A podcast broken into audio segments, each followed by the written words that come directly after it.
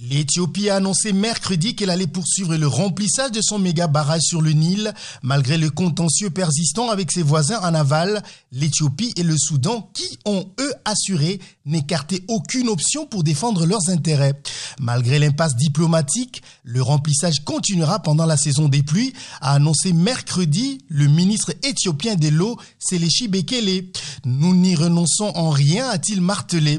Ces déclarations interviennent au lendemain de l'échec des négociations des Kinshasa sous les auspices du chef de l'État congolais, Félix Tshisekedi, président en exercice de l'Union africaine.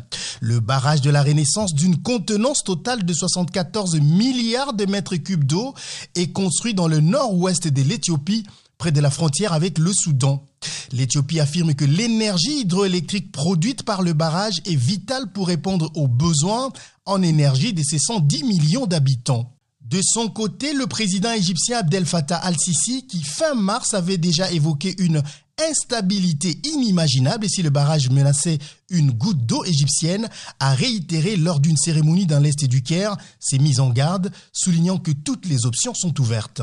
De Khartoum, le ministre soudanais de l'irrigation Yasser Abbas a lui aussi averti Addis Abeba que pour son pays, toutes les options sont possibles, y compris le retour au Conseil de sécurité et la voie d'un durcissement politique si l'Éthiopie entreprend le deuxième remplissement sans accord.